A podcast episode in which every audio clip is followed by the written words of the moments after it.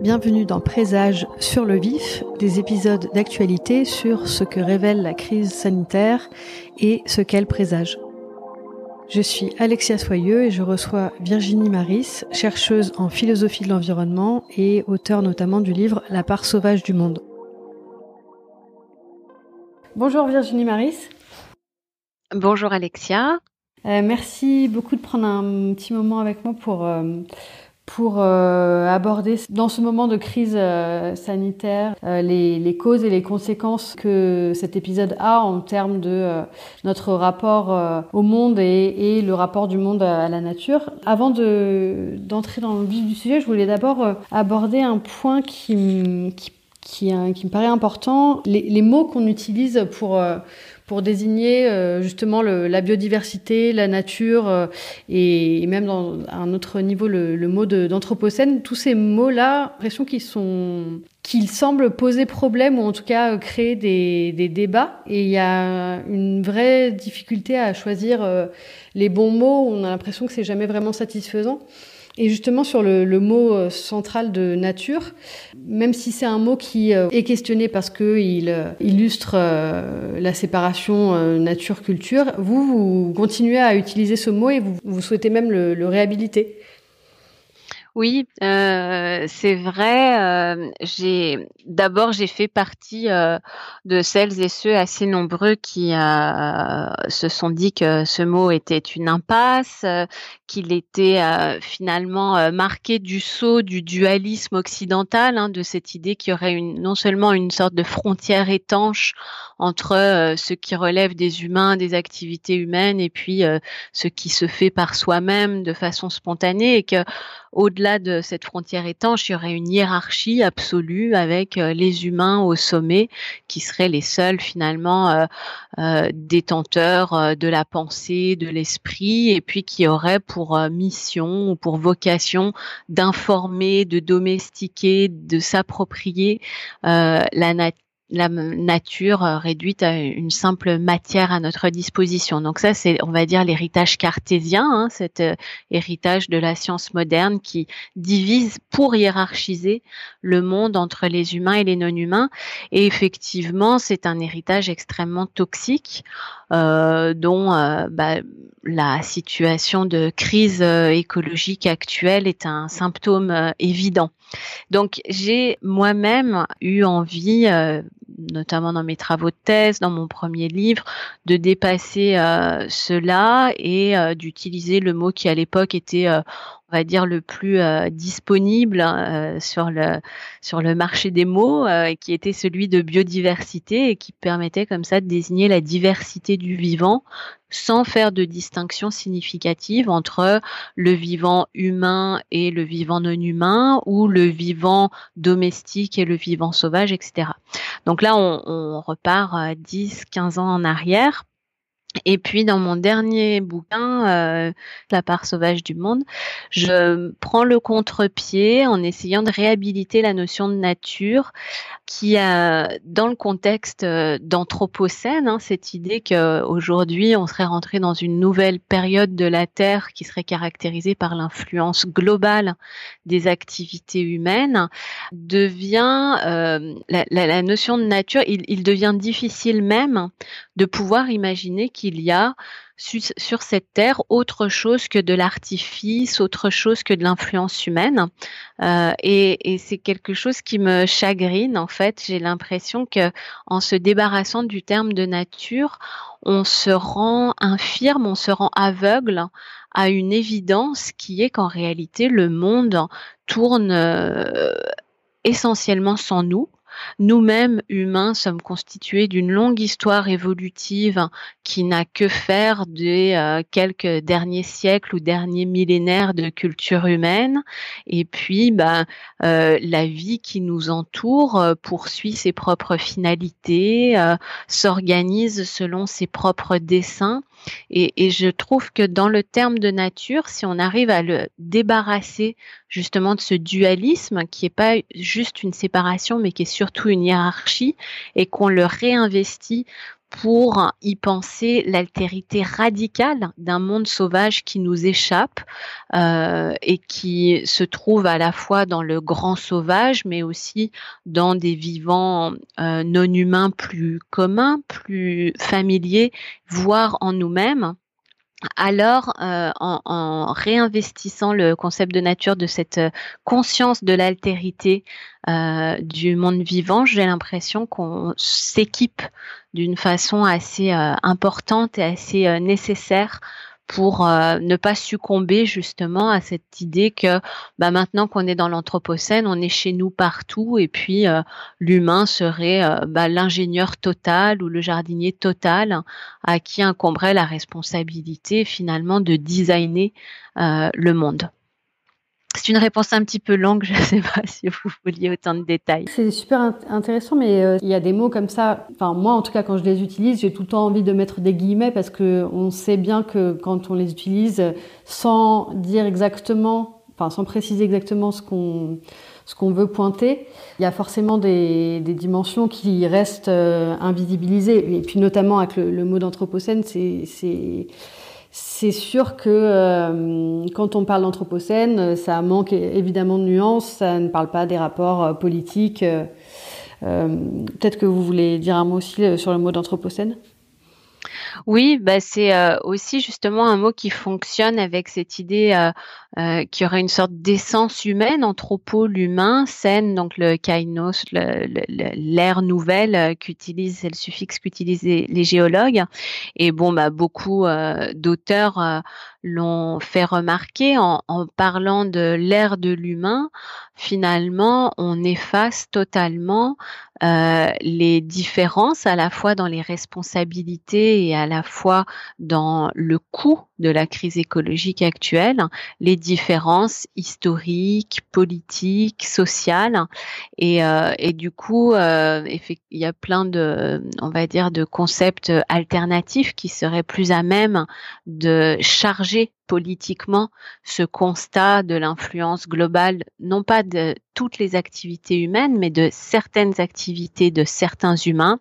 Et donc, on a parlé de Britannocène, de Plantationocène, de Capitalocène, qui est celui peut-être qu'on entend le, plus souvent. Alors, bon, ben, ce sont des, sortes de, mots arguments. Le, terme lui-même euh, tient comme un argument critique et une prise de distance par rapport à une forme de neutralisation, voire d'essentialisation de la crise euh, écologique et politique actuelle et pour montrer qu'elle ne relève pas de l'humanité dans son ensemble, mais bien de certaines sociétés, parfois de certains groupes à l'intérieur de certaines sociétés. Et euh, est-ce que vous pouvez rappeler ce que vous appelez la part sauvage du monde? Du coup, je le définis hein, de façon assez simple comme cette part du monde que nous n'avons pas créée, euh, c'est-à-dire euh, cette part du monde qui n'est ni de nous, ni pour nous, ni par nous, euh, tout ce qui vit sa vie de façon spontanée et indépendante.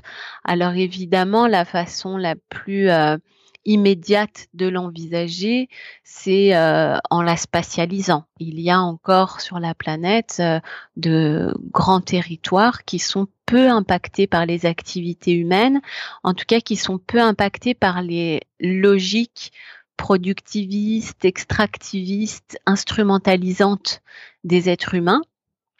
Mais euh, cette part sauvage du monde, elle s'exprime aussi euh, dans chaque être vivant, finalement, même dans les êtres vivants domestiques et même chez les êtres humains eux-mêmes, comme ce qui échappe, ce qui est euh, radicalement récalcitrant à euh, une entreprise d'ingénierie ou d'instrumentalisation ou de mise au travail propre euh, non pas à tous les humains, mais à un certain régime, euh, de, une certaine façon d'être au monde et de mettre le monde au travail. Euh, très caractéristique notamment des sociétés occidentales contemporaines. Mmh. Mais sachant quand même que les, les espaces sauvages qui peuvent rester sont quand même soumis aux dérèglements climatiques, etc. Donc ils sont pas ils peuvent pas être exempts complètement d'influence euh, humaine. Voilà, alors c'est un grand, si vous voulez, une sorte de grand problème ontologique, hein, et, les changements climatiques euh, sont le, on va dire le, paradigme un petit peu de ce caractère global et non intentionnel de l'influence humaine, parce que c'est sûr qu'une forêt tropicale qui est euh, euh, rasé pour euh, planter des palmiers à huile ou pour créer du pâturage, bon ben, on voit tout à fait comment l'influence humaine fait partie d'un dessin, d'un projet humain conscient. par contre, une forêt tropicale qui peu à peu se transforme et potentiellement bascule parce que on a des régimes hydriques de plus en plus différents ou une augmentation de la température moyenne, etc. Euh, c'est très différent. Alors, comment, quel sens je donne à, cette différence? Parce que pour moi, il, faut traiter ces choses-là de façon différente. Bah, c'est déjà en observant euh, la nature et en observant les réponses de la nature aux changements globaux et notamment aux changements climatiques. Euh, le vivant a traversé de plusieurs épisodes de grandes transformations climatiques. Alors, pas des réchauffements rapides hein, comme celui qu'on observe actuellement, mais euh, le vivant a des ressources incroyables pour s'adapter et parfois de façon très vite, très rapide et très ingénieuse aux changements environnementaux. Et ça, ça nous prouve justement qu'il y a encore de la vie, de l'évolution, de l'inventivité ça, ça répond pas. Enfin, j'ai conscience de pas euh, répondre à cette question, mais simplement de pas traiter, de pas se dire ah bah finalement les changements climatiques c'est de l'influence humaine au même titre hein, que la déforestation euh, volontaire.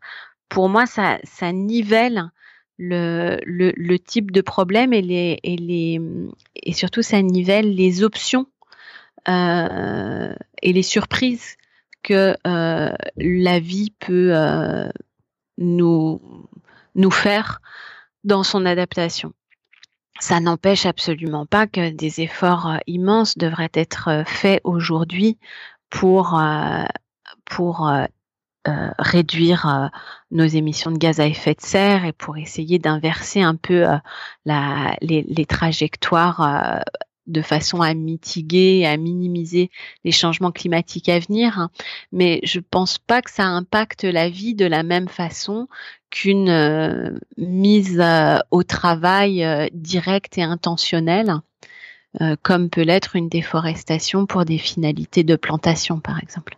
Pour revenir à, à l'actualité euh, et la, la, crise du coronavirus. Euh, en quoi, euh, selon vous, l'apparition et la diffusion massive de ce virus est un, révélateur de la crise écologique globale et puis du, rapport au monde qu'on entretient, enfin que le modèle dominant entretient, on va dire? Ben, c'est c'est terrible en fait, même si on voulait, si on voulait euh, écrire une fable euh, qui synthétise un petit peu euh, toutes les pathologies de la modernité, on n'aurait pas pu malheureusement trouver un, exemple aussi caractéristique, parce qu'en effet, je pense que cette pandémie qui est une nouvelle pandémie après une série qui la précède, euh, incarne un petit peu, ou en tout cas euh, euh, magnifie toute une série de problèmes et surtout montre à quel point ces différents problèmes sont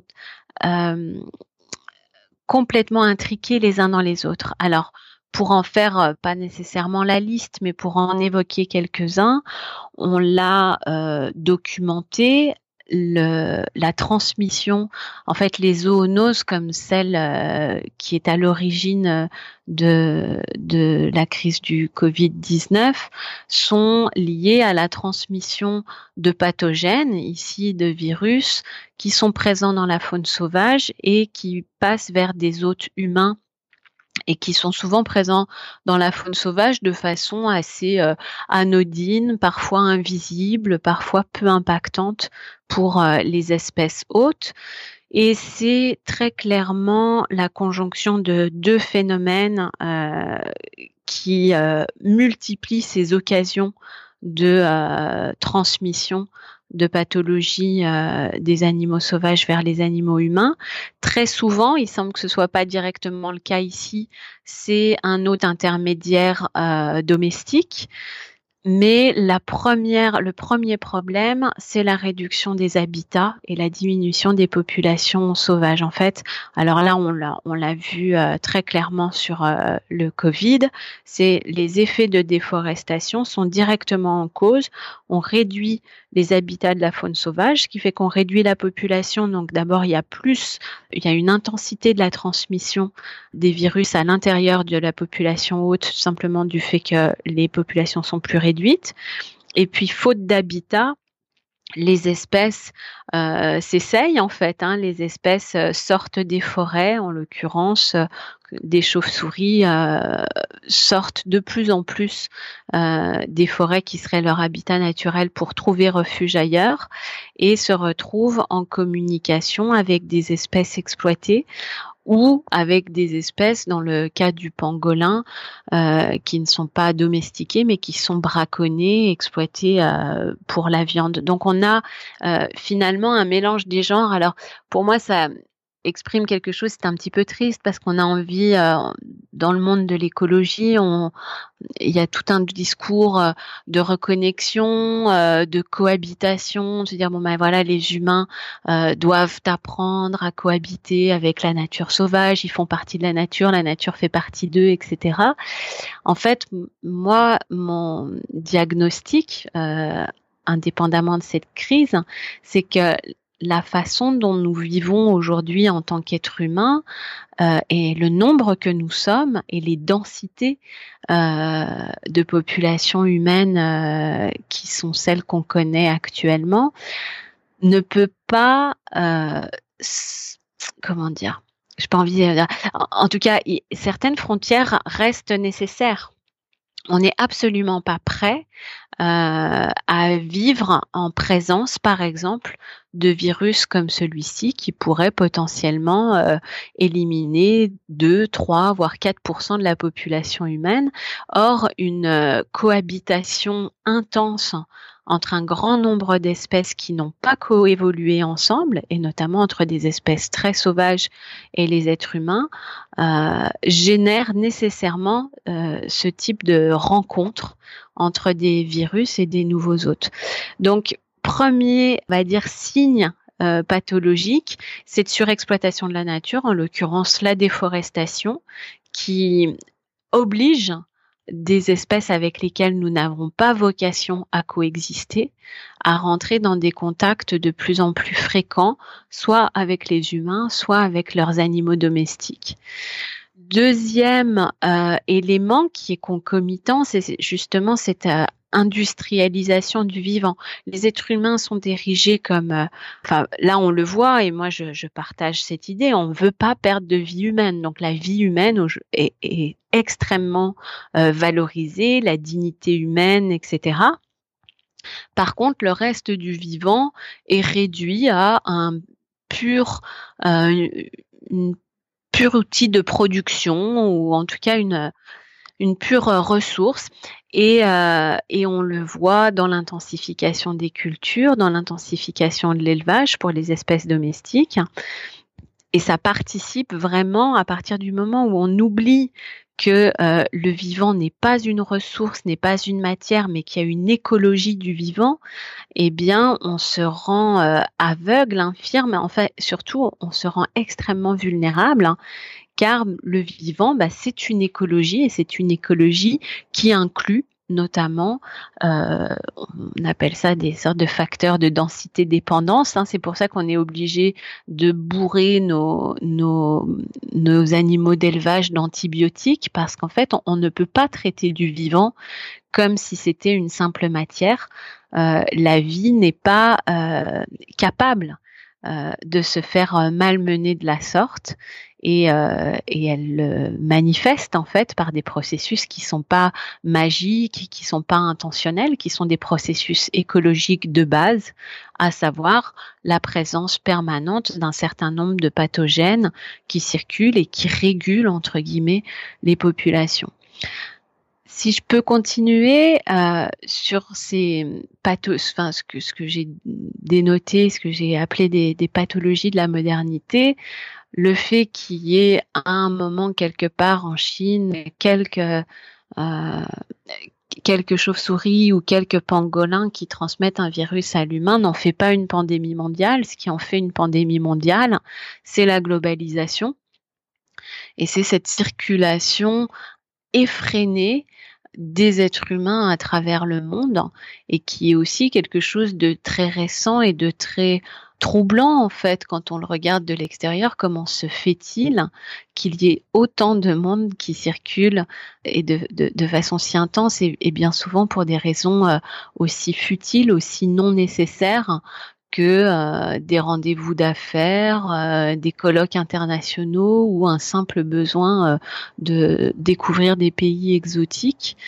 Et donc cette globalisation, elle a, c'est vraiment ça qui met le, le, feu aux poudres et qui transforme une maladie en pandémie mondiale. Et puis, cette globalisation, elle nous montre aussi à quel point nos systèmes, à la fois, on va dire, nos systèmes alimentaires, socio-économiques ne sont absolument pas résilients. On a une déstabilisation massive de l'économie réelle. J'avoue que je me fiche un peu euh, de ce qui se passe sur les places financières, mais de, de l'économie réelle, de la circulation euh, des biens, y compris des biens de première nécessité ou des biens euh, qui deviennent nécessaires en situation d'urgence. On l'a vu avec les masques, avant ça on l'avait vu avec, euh, avec les gels désinfectants. On est dans un système globalisé qui ne nous donne presque aucune marge de manœuvre lorsque un choc nous parvient. Et c'est surprenant parce qu'effectivement, on a l'impression que c'est un système euh, hyper puissant par rapport auquel on se sent souvent en tant qu'individu euh, complètement euh, désarmé, complètement inoffensif. Voilà, quelque chose, ah bah oui, aujourd'hui, la mondialisation, c'est sûr. Et en réalité, c'est vraiment le colosse au pied d'argile tout peut s'effondrer extrêmement rapidement. Et donc, moi, c'est vrai que du point de vue, parce que j'ai une sorte de fil de biais qui fait que je m'intéresse euh, aux questions plus directement liées à l'écologie, à l'écologie scientifique et à l'écologie politique. En termes euh, d'autonomie alimentaire, on a extrêmement peu de ressources pour euh, simplement survivre individuellement et collectivement dans un monde qui, euh, pour une raison exogène comme euh, la nécessité sanitaire, devrait couper court à la circulation intense des denrées ou des, ou des personnes à travers le monde. Est-ce que vous pensez que cette crise est l'occasion d'envisager justement un autre un autre modèle de développement, d'essayer de, d'accroître euh, la résilience euh, des territoires ou des pays ou euh, est-ce que vous y croyez plutôt à cette, cette option-là? Ben ouais, je pense que le fait que vous ayez reformulé la question comme ça, ça c'est pas anodin.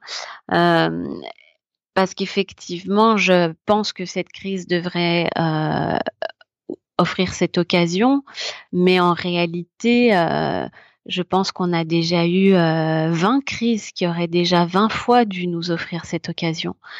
Donc là, il y a quelque chose un petit peu de l'ordre de, bah, la croyance. Faisons comme si, euh, une fois de plus, c'était euh, le bon moment, euh, mais pour ceux d'entre nous qui travaillent sur ces questions depuis longtemps, des bons moments, il y en a eu des tonnes. Et en fait, il y en a tous les six mois, il y en a tous les ans, alors peut-être pas de façon euh, aussi euh, systémique. Euh, que, que, cette pandémie, mais donc voilà, je ne sais pas trop quoi répondre, si ce n'est qu'il faut bien faire comme si, euh, euh, mais ça fait un paquet de fois qu'on fait comme si euh, plus rien ne, ne, ne, serait pareil.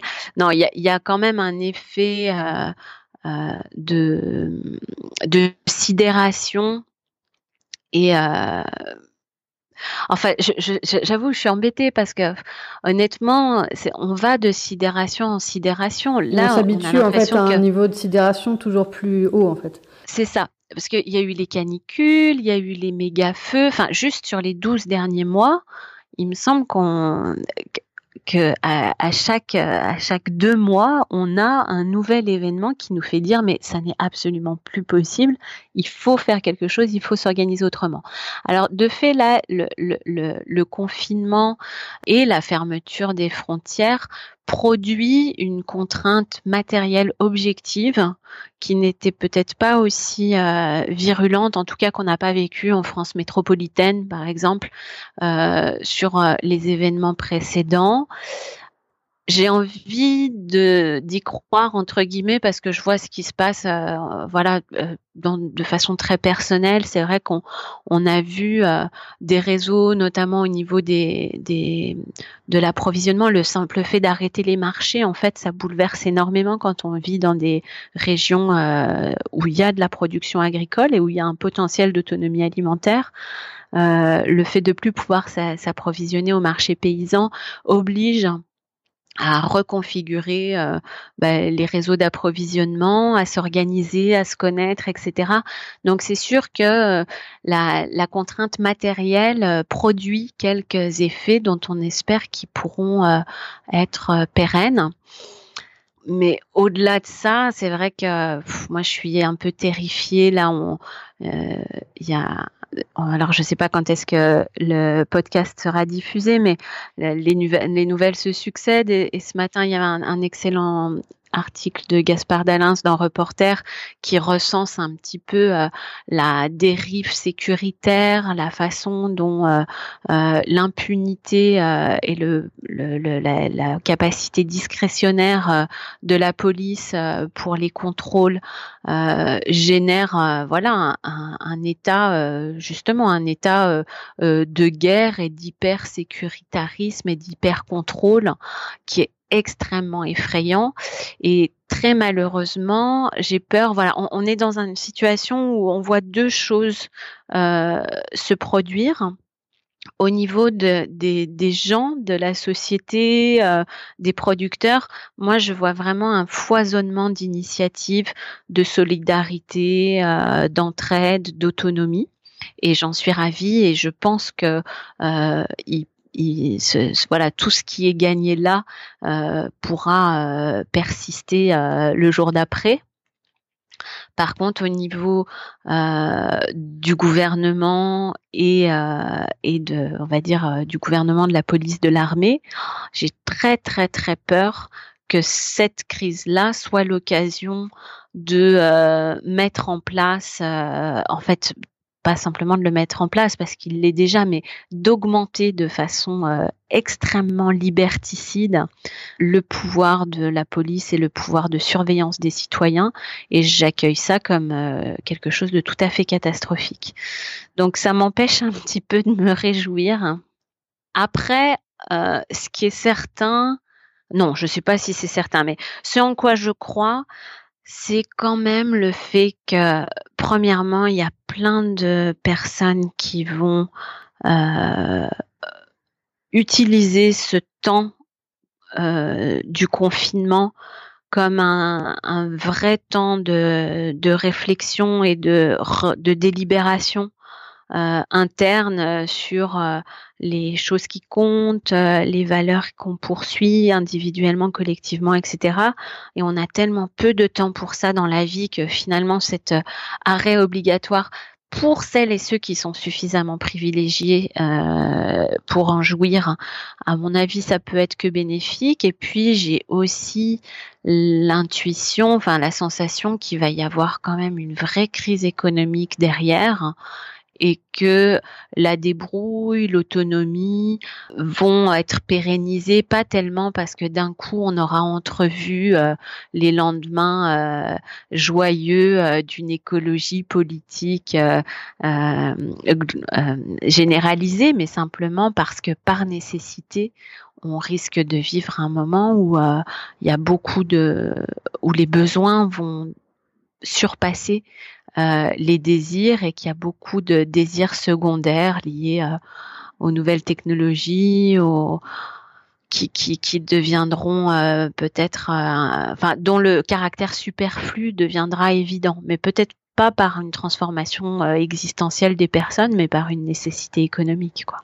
En quelques mots, qu'est-ce que hum, Qu'est-ce que vous pouvez dire de, des discours qui se sont vraiment multipliés ces, dernières semaines sur le, mode euh, la nature reprend ses droits, euh, le problème c'est l'humain, etc.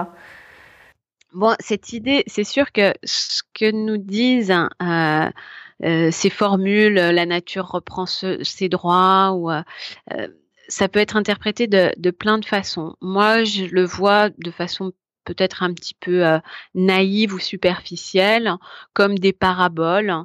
Euh, qui n'ont pas valeur explicative, mais qui, euh, dans un registre symbolique, essayent de montrer justement à quel point le mode de, de, de développement, d'accaparement, de domination de certains humains sur le monde naturel était insoutenable et il y a un effet rebond qui est inévitable.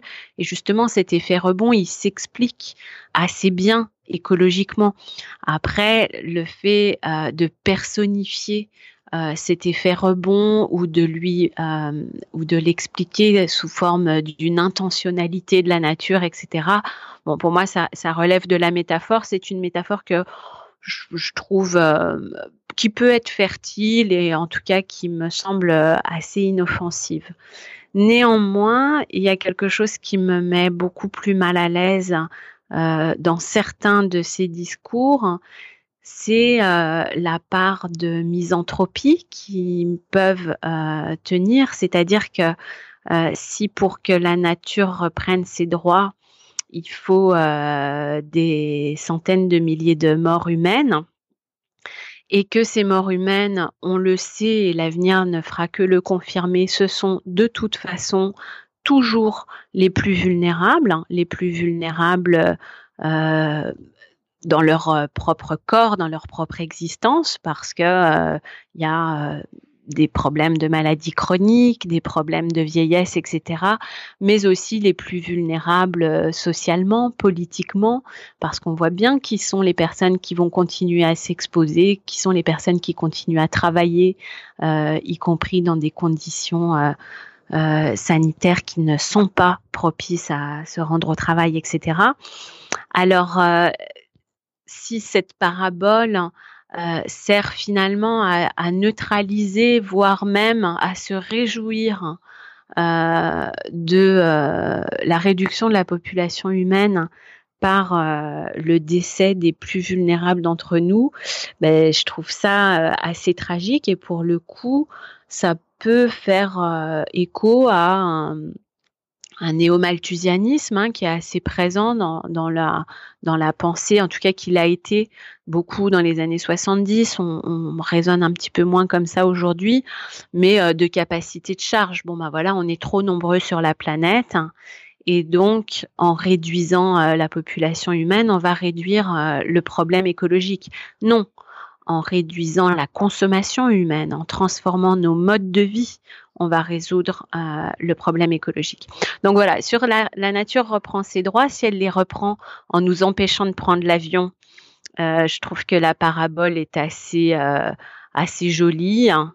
Si elle les reprend en tuant les plus vulnérables d'entre nous, alors je trouve qu'elle est carrément cynique. Pour conclure, est-ce que dans cette période un peu compliquée, vous auriez un, conseil pour arriver à, cultiver une forme de joie malgré tout?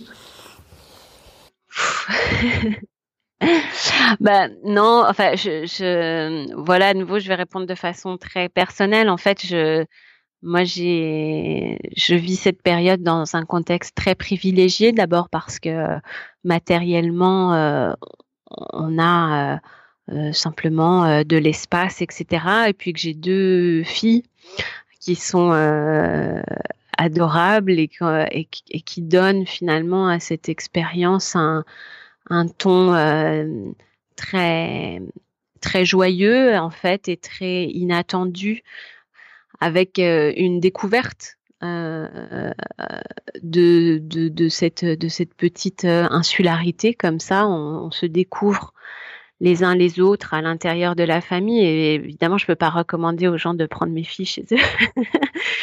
euh, non, je non, j'ai vraiment pas de conseils parce que j'ai l'impression que les les conditions euh, à la fois euh, matérielles et psychologiques dans lesquelles on, on, rentre dans cette période sont si différentes d'une personne à l'autre que voilà ce qui marche euh, pour les uns pourrait être absolument euh, euh, terrible pour d'autres, etc. Peut-être quand même faute de conseils, une perspective. C'est vrai que passer euh, les premières semaines peut-être de, sidération, de déstabilisation, essayer de dégager un temps euh, significatif chaque jour pour euh, produire pour produire des choses pour le monde d'après.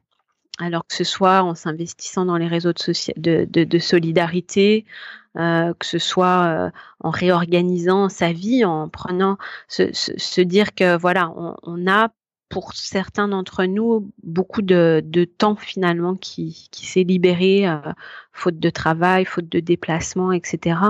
Et euh, de garder à l'esprit que ce temps-là, il est précieux et qu'il faut euh, peut-être voilà se mettre en, en ordre de marche pour ne pas pour ne pas que ce soit simplement euh, la fin des vacances euh, et, et, que de toute façon au moins à, à, sa propre échelle euh, que plus rien ne soit pareil après je pense qu'il faut le préparer ouais.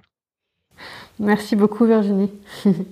Merci Alexia. C'était un grand plaisir de discuter avec vous Merci beaucoup de votre écoute. Vous pouvez soutenir Présage en partageant les épisodes s'ils vous ont plu ou en mettant 5 étoiles sur votre application de podcast préférée. À très vite!